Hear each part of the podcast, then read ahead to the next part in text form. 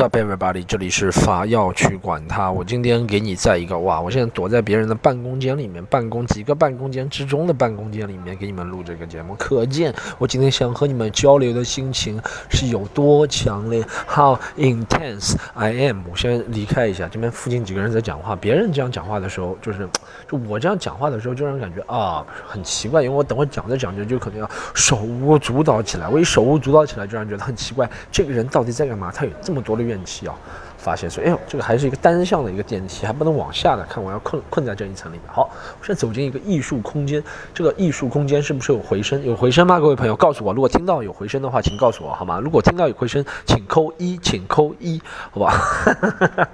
我就在这个门口要站着，自己要站着给你们录四十分钟了。好。欢迎大家来到法要去管它，还是一样啊！订阅法要去管它，法是伐木的法，要去管它，它是宝盖的它，千万不要打错了，先打错了一律拉黑，好不好？各个平台打错一律拉黑，好吧？老铁听懂扣一，听懂扣一，听懂掌声，老铁听懂扣一加掌声来来来，一律拉黑，好不好？来。凡要去管它，大家订阅各个平台订阅一下啊，推荐给朋友。凡要去管它真的是很一个很值得推荐给朋友的一个东西，你知道吗？就是这个东西是没有 人畜无害。怎么说？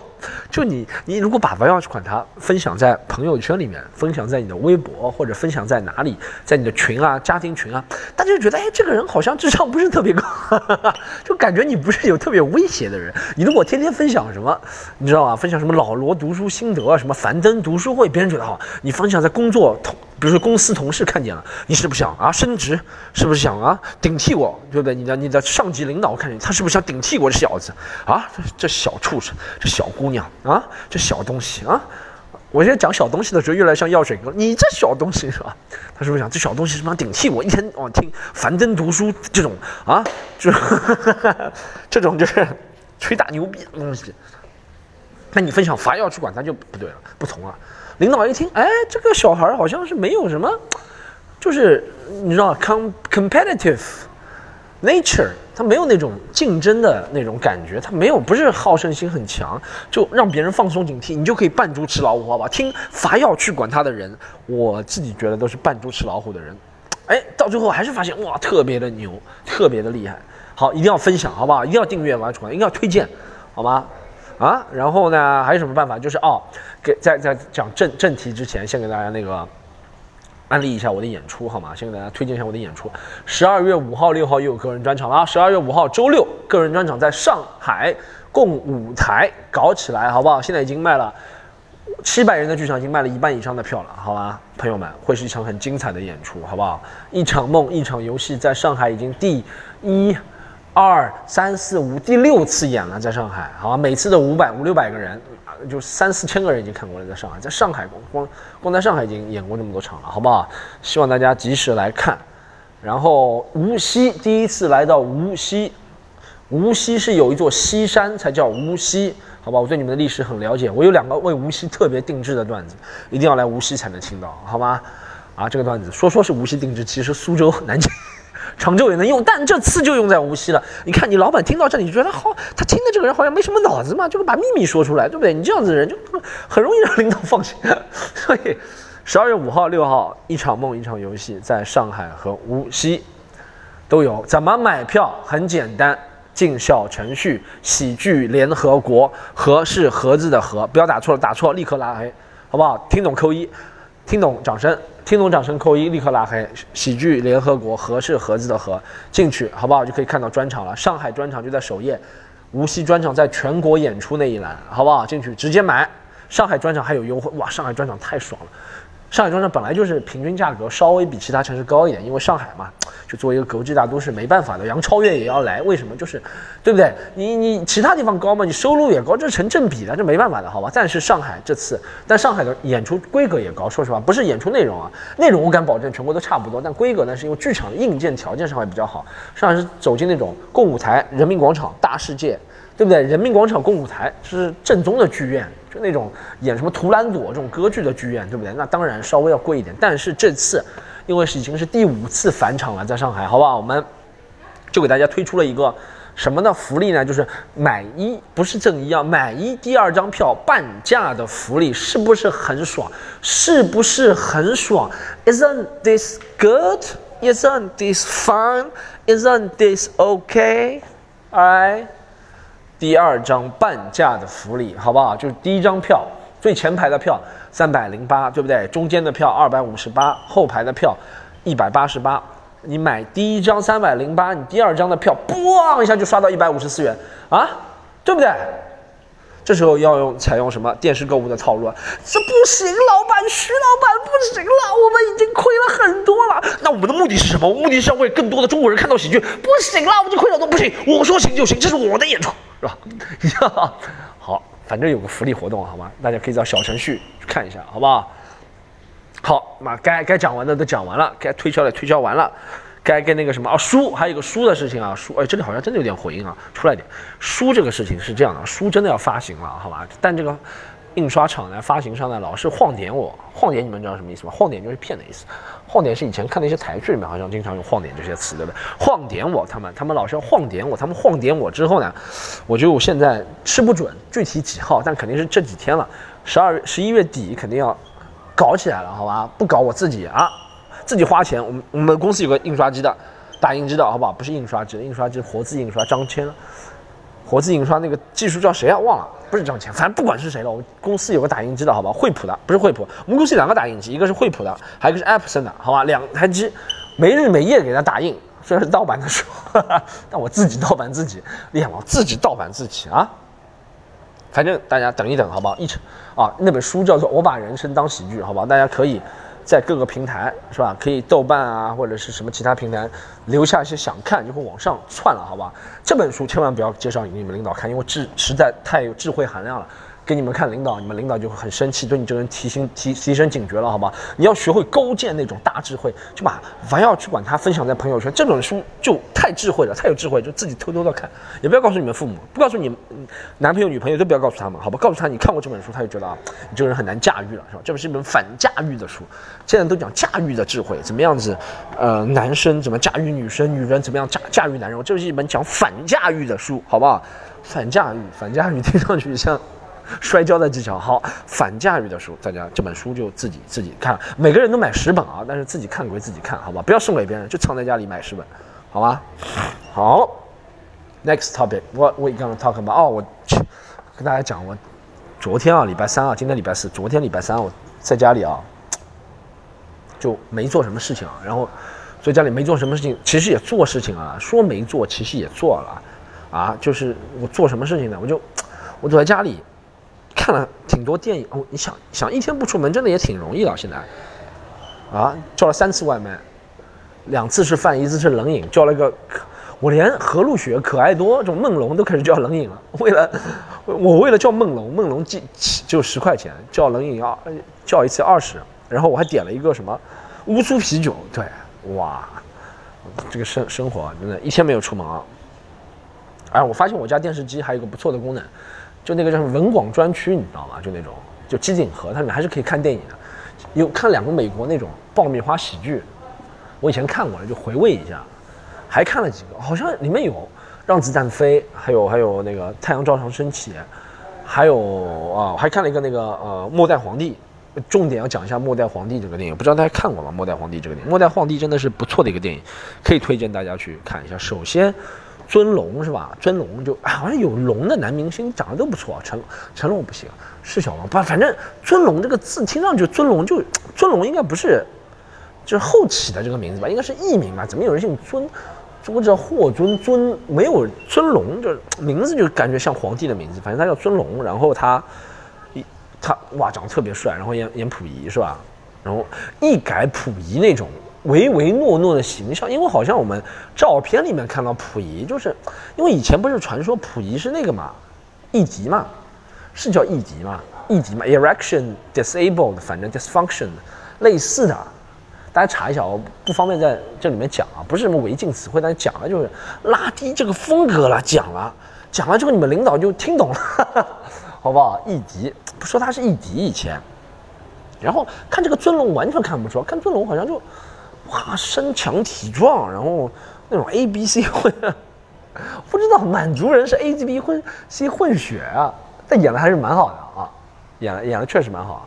他是好像是最后一个就是在故宫实景拍摄的一个电影，所以它里面那些角度啊、灯光啊、那些细节的环境，就让人哇感觉哇这个电影太真实了，原来是真的在故宫里面拍的。好像自此至此之后的电影就没有一个是能够在故宫里面拍了，它是最后一个。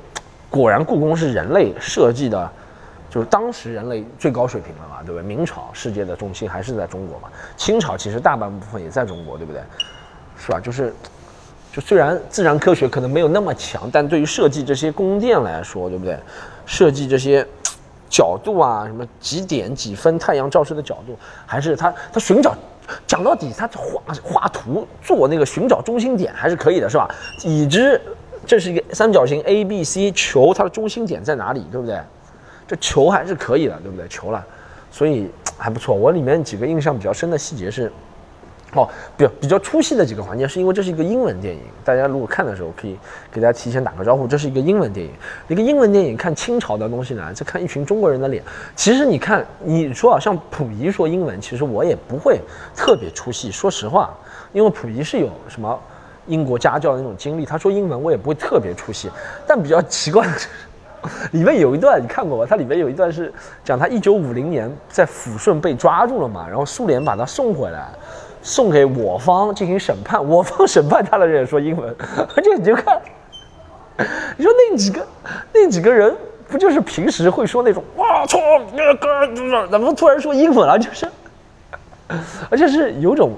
我也不知道哪里的口，欧洲口音的英文，我就觉得很奇怪，而且不是后面配音的。你看那个人嘴型就是说英文的嘴型啊，在拍的时候，就很中国的脸啊，就中国大叔啊，什么安徽、河北农民那种脸啊，说英文啊。这个电影怎么能找到这种人才？怎么找到这么多？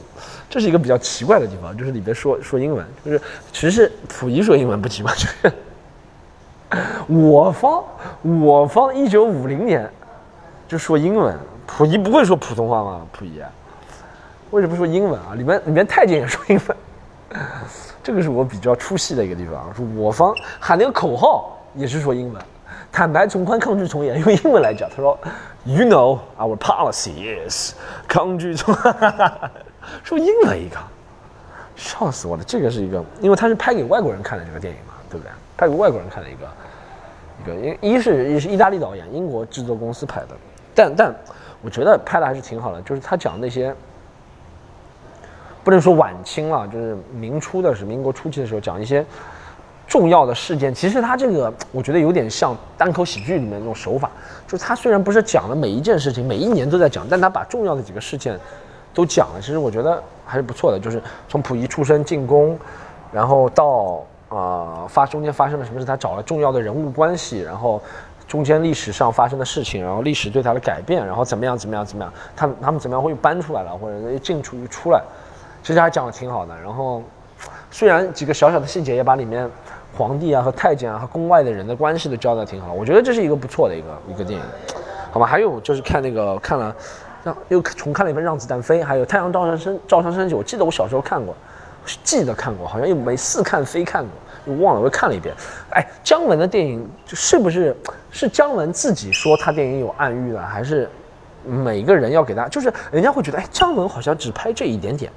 好像不够，他一定要有个暗喻。我是觉得这个电影是暗喻的。我觉得有暗喻的电影啊，有个特点就是它不交代历史的，它不交代到底是真实的这个时间，他就告诉你差不，他也不告诉你是在哪，就告诉你差不多是在这个年限，差不多就。你看这服装可以看出差不多是这个年年限。比如说这是民国初期，还是什么二十世纪六十年代、二十世纪七十年代，对不对？然后他也不告诉你真实的位置是在哪里，叫什么南方、北方、西方、东方，这这个你就知道这个电影会有点暗喻了。对不对？因为因为他为什么要模糊这些东西，就是不想他不想让你带进去，但其实的目的是想让你带进去，你懂吗？这叫欲拒还迎，欲擒故纵，欲说还休，对不对？你看连续蹦了三个成语，姜文的电影。但你如果越想，其实这个东西啊，它想象空间就太大了。我觉得这个电影就像，呃，让子弹飞其实还好，让子弹飞解释的还挺清楚，大家差不多看得懂是在。它里面有几句话，他我觉得姜文在拍《让子弹飞》的时候就就忍不住了，并不住了，你知道，并不牢了，因为前面那个太阳照常升起，票房太差了，对不对？他并不牢，他就硬解释给你听。他说：“哦，原来是这个暗喻，是吧？原来是这个，原来是这个，是吧？”但那个《太阳照常升起》里面就完全没有解释。然后他用了那种，反正那种 B 级片导演，是吧？或者是昆汀啊，或者谁那种的插乱、混乱的那种时间序的方式，是不是？就很多人会看不懂。然后里面的暗喻是真的挺强的，都不不给你解释的。大家自己去体会好吗？这是我昨天前两天在想的事情。哎，看这个电影真的能让脑子，一是放松，二是拉开，就是脑子。我觉得脑子同时在放松，同时又被拉开了，就中间可以填很多东西进去，我觉得挺好。每天每周三，每周三其实最好的，昨天其实最好的呢，是我其实上午、中午醒的嘛，礼拜三休息，然后看两个电影，然后晚上去打个篮球，但打篮球又大下大雨，还有朋友取消就取消了。但我觉得最好的一种安排的，也推荐大家那种放松的安排。就如果不要出门的话，安排就在家看个电影，是吧？躲在被窝里，手握着香槟，你躲在车里。耶，我本来想唱黄小琥的歌，怎么唱成阿杜了？那怎么唱？怎么唱呢？舒舒服服躲在被窝里，什么相爱没？哎，怎么没唱到电影那句？电影那句是怎么唱的？哦。在周末晚上，拿起了手机。诶怎么还没唱到电影的？呀这句话怎么唱的？啊，没那么简单就能找到聊得来的伴，特别是在经过了那么多的背叛，不爱孤单。耶，这是强悍，没那么简单才能变得实际。也许好来了，也许好，也许坏，可以办。哼哼哼哼哼哼，谁？要关心，谁？要忽然想，耶，想哒哒哒哒哒哒哒，感到快乐就忙东忙西，感到累了就放空自己，别人说的话随便听一听，自己找决定。怎么还没到了就说看电影？哒哒哒哒哒哒哒哒哒，一杯红酒来了，就找了一杯红酒配电影，在周三晚上关上了手机，其实是假的，我不敢关手机，每天都有很多事情。不好意思，大家折磨了大家耳朵，折磨了，但是你知道这就是要去管的风格，好吧？然后哎，what what is what is What is what is next? What is next? We gonna talk about man? 哎，两个两个两个电影的时候，讲讲讲一下这个，讲一下马拉多纳的事情，好不好？讲一下马拉多纳，马拉多纳，马拉多纳。我昨天哎，马拉多纳是昨天，我真的睡觉前，我真的睡觉前，本来想最后一次刷手机了，因为现代人嘛，就那个坏习惯是吧？睡觉前、睡觉前、睡觉后醒来都要刷手机，然后最后一次刷手机，哎，刷到好像是谁先说的，我忘了，是楼楼胖子，楼胖子大家知道吗？就可汗，楼胖子。反是楼胖子说的，他说马拉多纳去世了。然后我看到朋友圈有人发了一条，一开始有人说大家说是不是假的，后来叭叭叭叭，很多人发了。我当时虽然马拉多纳从小到大，我就是虽然我这个生长的年代没有很多看马拉多纳踢球啊，我不敢说啊。你像我八七年出生的，马拉多纳八六年世界杯他巅峰的时候我都没看到，对不对？但还是看过马拉多纳踢球的。然后马拉多纳其实对我们这一代影响是更多是他是就是退役之后的那些事情的影响，对不对？他他他今天又跟谁吵架了？明天又跟谁吵架？今天又被抓了，明天又被抓了。今天又在这个国家，明天又在这个国家，是？马拉多纳他是背后的一些事情很多，所以他在生命当中是有影响的一个人。然后其实对我们父辈了，今天看到很多人都异口同声的讲到，就马拉多纳对他的爸爸影响会比较深。我觉得确实啊，就很多爸爸是。就是如果看球的爸爸，那个年代肯定是喜欢马拉多纳。那个年代又没有转播，九零年世界杯好像第一次转播，对不对？八六年世界杯没转播，好像是录像呀，就马拉多纳夺冠。因为那个时候看球就四年就一次世界杯啊，在完整的引进，在完整的引进意甲之前嘛，九十年代中期之前嘛，啊，好像九六九七年第一次直播意甲呀，对，在完整的直播意甲之前，足球就是世界杯啊，那世界杯。八六年冠军就是马拉多纳，那肯定知道马拉多纳，就奉为神一样的人，对吧？世界杯冠军，然后这传奇经历有这么传奇，是吧？他里面，我觉得马拉多纳这个就是，他是把，哎哎，你觉得？因为你如果听以前神话里那些故事，你说耶稣多厉害是吧？或者不是神话，就那些凯撒大帝是吧？亚历山德山大大帝，你就觉得哇，那些人不能说完美，但他很厉害，他所有的厉害的事情都做了，什么吞灭，什么什么在在河面上走是吧？什么怎么样，或谁谁谁？但马拉多纳是你亲眼见到牛逼的人，你就觉得哇，这个人生好像不能变，是不是？我们这一代亲眼见到了。马拉多纳，但他的故事两三百年以后，别人就是觉得像神话故事一样的，真的亲眼见到对阵死敌英格兰，就是刚刚发生了八四年刚刚发生了英阿马岛战争，英阿马英阿马岛战争是继冷战之后最大比较大规模的了吧？就是啊区域性战争嘛，最大规模算了，应该应该英阿马岛，但它是英国花了很很远的就很长的路是吧？就远远渡重洋到到到南极洲附近是吧？为了争夺这个马岛和阿根廷，而且阿根廷还战败了，对不对？在自己家门口是吧？刚刚在战争的阴影笼罩之下，打了一场足球没有硝烟的战争，然后他竟然用这么厉这么传奇的方式，就是手球的方式，哎，你觉得他是不是在举手？那个时候就趁你妈的，然后就嘣把那个球打进去，然后呢，第二个是那个过了五人，第一人是用手球方式就。完全，这就相当于什么？这就相当于如果库里，就相当于相当于勒布朗詹姆斯，虽然他难度是比勒，我不是说相提并论啊，难度应该比勒布朗詹姆斯高啊。他的因为勒布朗，但但但你那种传奇程度就相当于勒布朗詹姆斯，什么回到了。阿克伦是吧？俄亥俄小镇，什么为这个五十几年没有夺过冠军的城市，终于得了一个冠军，其实是相当于这个。如果篮球能够比较一下的话，是相当于就你觉得厉害，任何厉害的人都是这样一个传奇的，这真的就是传奇啊，是吧？这东西你说几十年以后、上百年以后被人美化、被人被人修饰、被人被人怎么之后，就像就像那个一样的呀，就像以前亚历山大大帝的故事，像什么是吧？德川家康的故事是吧？织田信长的故事是一样的，是耶稣的故事。马拉多纳，我每我小时候看到了，每次看到马拉多纳都是看体育新闻，不是穿博卡的球衣在踢，好像小时候见过他穿博卡球衣踢的，来中国来过是吧？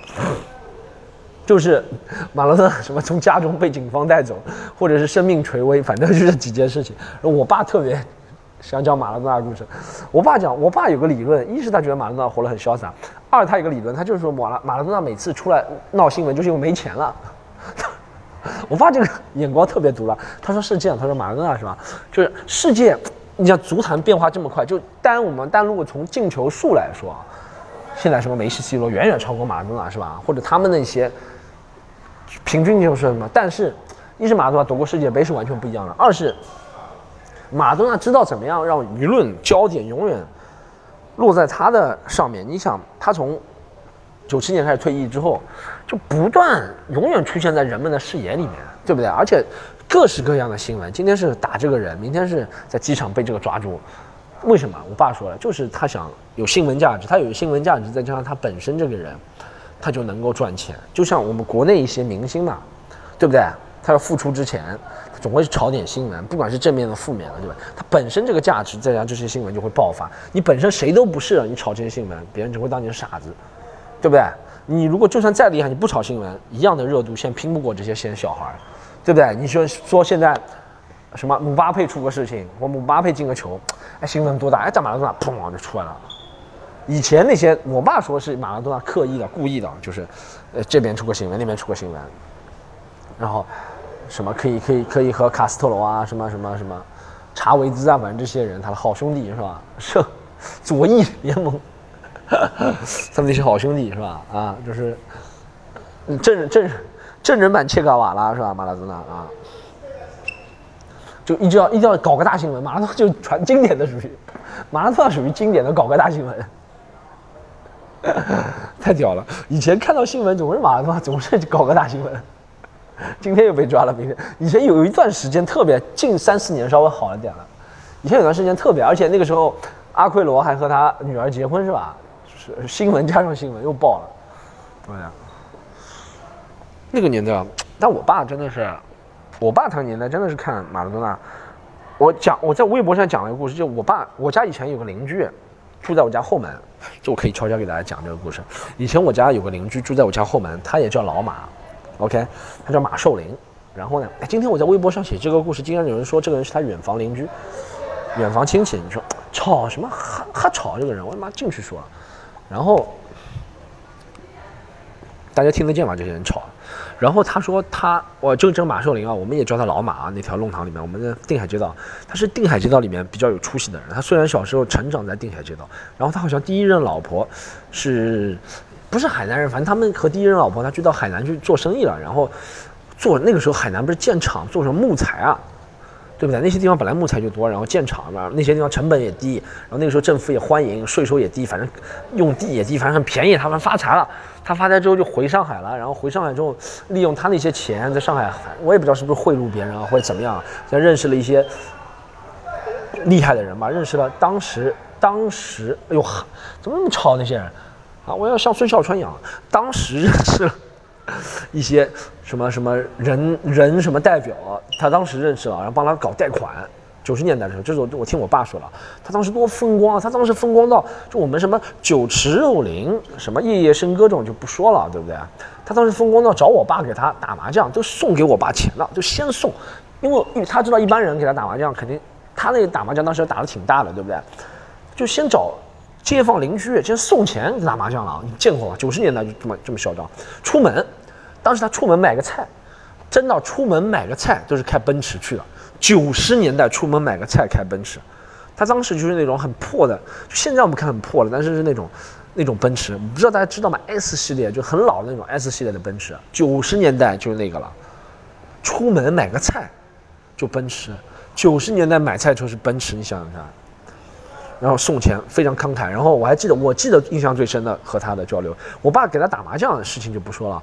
然后我记得印象最深，他当时在上海，上海万体馆八万人体育馆那边，上海体育场那边有一个叫零零路的地方。OK，零零路你知道，就上海人可能知道零零路，其他的人就反正就在上海体育馆，反正挺中心的一个位置。那个地方零零那时候零零路还不是那么中心，说实话，现在零零路肯定不得了，那个时候零零路还不是那么中心。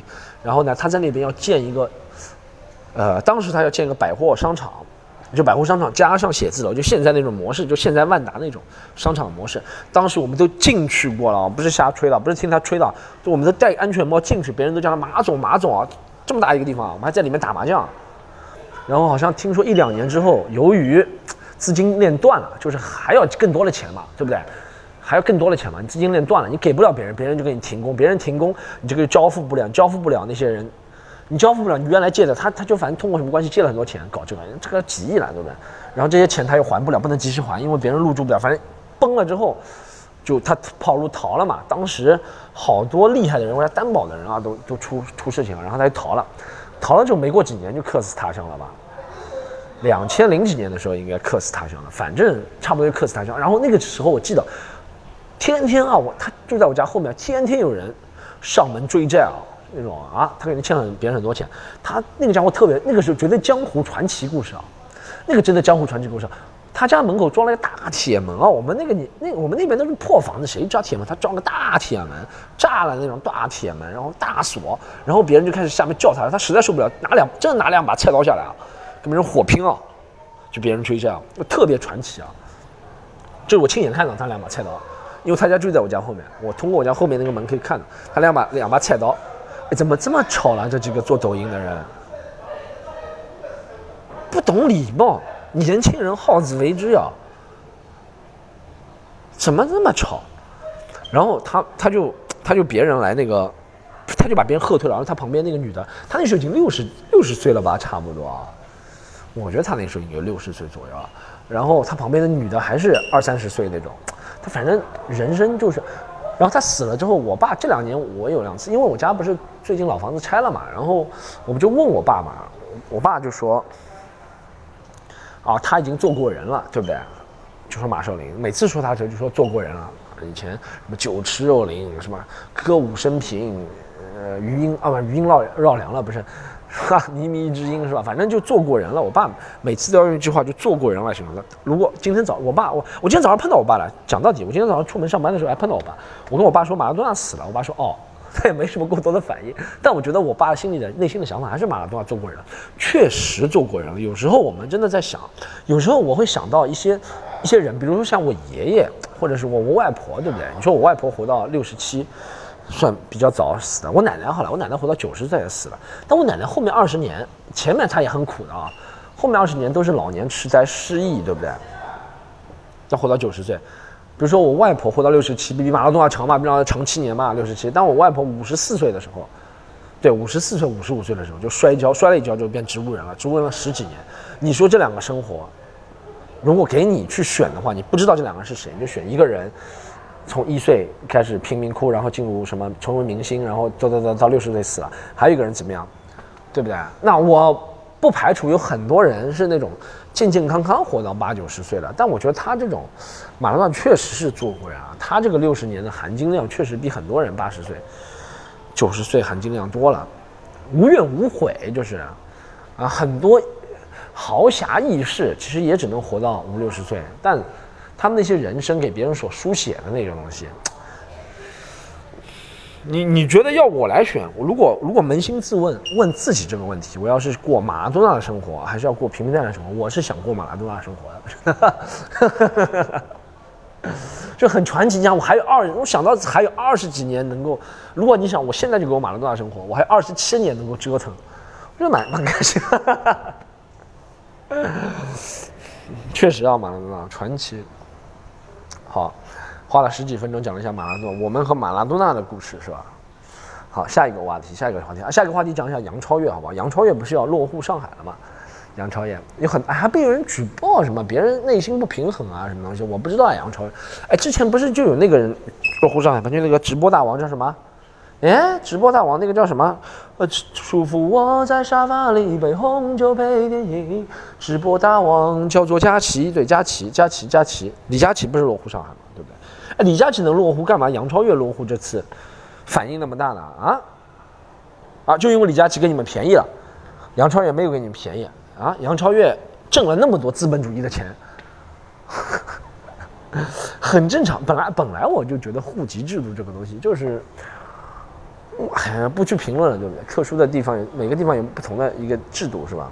那你说有些国家还有种族分离制度？前两天看了《曼德拉传》电影，对我想起来了。然后，然后那个户籍制度，也别说户籍制度好不好，不好好。你说，确实每个国家都有。那美国还会有什么种族什么同样的什么上去？就每个国家都会有他自己的，就是不论是人种的种族的问题，或是呃发展不均的问题。如果你是要硬要。把它都是一样的，那就是缺乏科学，对不对？你比如说中国这么多地方，对不对？都用一样的，呃，管理办法，都用一样的税收，或者是一样的怎么样怎么样怎么样怎么？那不是还不是缺少缺乏科学吗？那你说户籍制度对户籍制度的优势是能够让大城市先发展起来，它的劣势也很明显。户籍制度小城市的人好像没有机会出头，或者怎么样不平衡教育资源，但没办法，是吗？对不对？我们我们，在在在，就是要唉，这个东西是有取舍的嘛？可能啊，我觉得我对政策不是特别懂，但我觉得是有取舍。那杨超越这样的人能够入籍上海，也不是体现了，哎，不是，我觉得我不知道他们内容是什么，就是我觉得是这样。就我以前也分析过这个问题啊，很多人啊。你看到娱乐明星不爽啊，很正常。看娱乐明星，因为娱乐明星钱挣的确实多，有些人确实不行。但用这种穷凶极恶的办法搞别人，我觉得是不好。还要讲一些话，我觉得讲一些话也是不好的。这种话我以前也批判过，也很不能理解。他专门把娱乐明星和什么造原子弹的人比，你认为造原子弹的人需要天天上《天天向上》这个节目，需要天天上腾讯吗？啊，他说造原子弹的人什么国家，你觉得对他们不好吗？也对他们很好的呀。啊，当然有些历史问题我们不说了啊，对不对？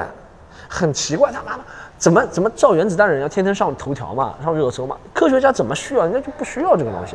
而且你你说啊，你天天把造原子弹人啊，什么什么什么什么那些科学家摆在嘴边，你尊重过他们吗？啊，你尊重过他们吗？你吃饭的时候想过要用要用他们的逻辑来攻击他们？你吃饭的时候想过啊啊？你有想过吗？你你每浪费的一顿粮食啊，你出去啊，你每浪费的一度电。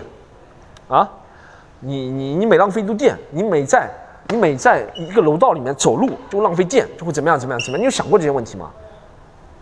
啊，你有想过吗？老是指责别人，就我觉得科学家和这个是没有办法比的。你说娱乐这些东西，你说是什么资本，这也不就是。这也不就是物取各取所需嘛？你说我怎么不去看？有些人怎么去看？对不对？对，有人总会就是有，这是一个规律嘛？可能人类规律，人类的比例里面就有一部分人喜欢被好看的东西所折服，或者是怎么样，对不对？这很正常，是一个正常化的一个东西，没有必要，对不对？杨超越落户上海，我觉得可能是我站的说话不腰疼，我觉得可能是因为我是上海户口，就觉得没什么的啊。因为我觉得我网上跟那博主说的挺对，因为上海户口有很多人天生上海户口就不努力，对不对？这种应该剥夺上海户口，一个流动流动制的上海户口是吧？北京户口也是这样的，北京、上海户口这些东西应该流动制的，应该更积极的，就是你只能，就是这个东西呢，你比如说你家现在只有一个是吧？这是大姑姑鸡说，大姑姑鸡说，特师说，我觉得这个挺有道理。他说你有上海户口对吧？你以后生的孩子不能自动有上海户口，你要把你的上海户口给他，他才能有上海户口。这个就跟牌照一样的，对不对？牌照的管理办法，是吧？就后面就是拍拍卖进行上海户口拍卖，拍卖当然是啊，钱当然是能够 衡量一个人对社会有没有价值，不能说唯一的标准，是挺重要的一个标准之一吧。保守的说，我觉得这个想法挺有意思。但你说这个东西这问题怎么解决呢？对不对？只有真正的实现了 计划，是吧？真正的到我们的。城乡差距啊，或者是沿海地区和内陆地区差距不那么，现在我看有些地方也没那么那么大，对不对？你说不要说沿海特别发达地区，沿海有些地方和内陆的有些地方比也差不了多少。你看，超一线城市里面也有哦，新一线城市里面也有成都啊，对不对？西安，是吧？但你说西安其他地方，那就要慢慢的起来了嘛。那这些不是中国才有问题，世界上都是的呀，对不对？那你说意大利也是北方富，南方穷。为什么？因为南方接壤的地方不好，北方接壤的地方好，对不对？北方向来跟德国、跟法国通商比较好，这是天然的一个优势，或者是一个地理造成的原因，这没办法的呀。富裕不富裕都是地理是一个很大的因素，对不对？那你说为什么有些非洲，你像这么穷的地方，但它这个港口也是挺富裕的。非洲那些富裕的地方，富裕的国家，非洲有几个比较富裕？加纳加纳啊，其实挺富裕啊。还有好几个地方，哎，上次那个叫什么，博茨瓦纳其实也挺富裕的，非洲，它都是靠港口的，那没办法，这是天然的造成的一个情况，对不对？我觉得现在问题就是很多人是见不得别人好，对不对？你其实你要反对的是这个政策，他你觉得哦，为什么我天生就低人一点？你要反对这个政策，但别人通过了政策，哎呀，啊，我给大家讲一个，这个这个东西讲的是，说实话是有点。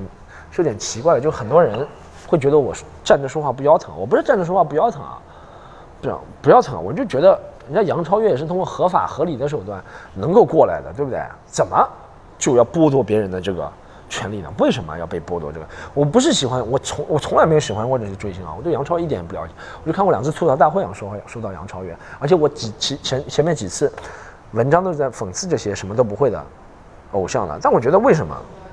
啊，他什么不都不会也有人喜欢，说明什么？说明他就跟樊瑶去管他一样。反正啊，我给大家最后一个段子，关于这个户口是多么神奇这件事情给大家讲，好吧？我们有个演员啊，不说谁了，在上海有个演员，也来也演我们喜剧联合国场子的。然后他有个段子是说，他要骂一个男人，然后说说啊，是他好像和一个男人相亲，是一个老大爷类似的。然后那个老大爷。啊，他最后也想相亲了，是因为因为那个老大爷虽然什么各方面条件都不好，素质很差，怎么怎么烦，前面吐槽一堆那个老大爷，后面最后说我最后和他在一起，因为那老大爷怎么说也有北京户口啊。然后这个段子是吧，在上海，一基本上没有反应的，而且是在我们喜喜剧联合国上海的观众还是比较多的。这个不是优越感的问题啊，就是天生上海人，如果你是上海户口的人，你就会觉得，哎，北京户口有北京户口怎么了，对不对？又怎么了？怎么了？是吧？如果一个厂子里面，这是一个影响的效果，人会传染。一个厂子百分之三十的人完全没有反应的话，也会影响另外百分之七十的人不敢笑，这是很正常的一个东西，对不对？就像一个你讲了一个很好的骂女人的段子，但百分之四十的场场地里面就是女人，她也不开心，其他人也不敢笑，就是这样。大家能够潜移默化察觉到这个问题，而且大家在上海也会察觉到这个问题。但他同样的段子，上周我们是在无锡演了一个小的拼盘演出，不往，下面巨笑。就说他有北京户口，哈哈，那就哇，好好好讽刺，你懂吗？不是说无锡人怎么样啊，但确实，你到无锡说北京户口，确实大家这个段子，其实这个段子的含义就是说，其实这个段子是嘲笑自己啊，不是说北京户口多好啊，但这个段子就是说，嗯，其实你可以说讽刺户籍这种制度，但在无锡讽刺这个户籍制度，就比在上海讽刺这个户籍制度就比较好，好效果就好很多，是不是？懂懂懂这个意思吗？大家，这就是户籍制度出现了一个东西，对不对？我我从这个讽刺里面，从这件事情的讽刺，我就发现。就人啊，其实对这个事情，尤其是中国人啊，其实对这个事情还是挺敏感的，对不对？大家都是挺敏感的，对对。户籍就说说不关心的，说说不关心的。而，这个家伙怎么穿蓝毛衣的家伙怎么还在说话？说说说说挺说说说说不关心的什么？啊，哎，我发现很奇怪，前两天我看了一个什么，呃，就是微博上一些东西评论啊，里面就是你只要攻击地域是吧？哦，对，哦，我想起来，我一个感觉，感觉一个很搞笑的，感觉很搞笑的东西想起来。他是说东北，这个东西很搞笑。他说东北两个技校生打架，然后打群架，然后有一方被打死了，对不对？下面人都在骂技校生没有文化，哇，所所有人都说对的，技校生可以歧视技校生没有问题了。然后稍微有一个人提到技校生没有文化，但东北人也很粗鲁，下面就狂骂你干嘛搞地域歧视？但你说，但这个。哎，但我我我不是说我对东北人没有成见啊，但我就从这件事就事论事的讲啊，这里面讲技校生和讲东北不是一样的吗？那为什么技校生能被骂呢？技校生里面没有好人吗？技校里面没有清贫苦工作了吗？技校生里面没有赵元森，没有人通过技校生成长了吗？我就是个技校生，你懂吗？但技校生就能骂啊，以地域就不行。但确实事实是在东北，新闻里面说的在东北，对不对？我我我必须说我没有成见，我就说啊。你说在这个文，在这个文，在这个新闻里面，技校和东北不就是都是对这件事情的一个状语的描述嘛？状语或表语、定语，反正就是一个定语嘛。为什么这个定语能拉出来说，那个定语就不能拉出来说，是吧？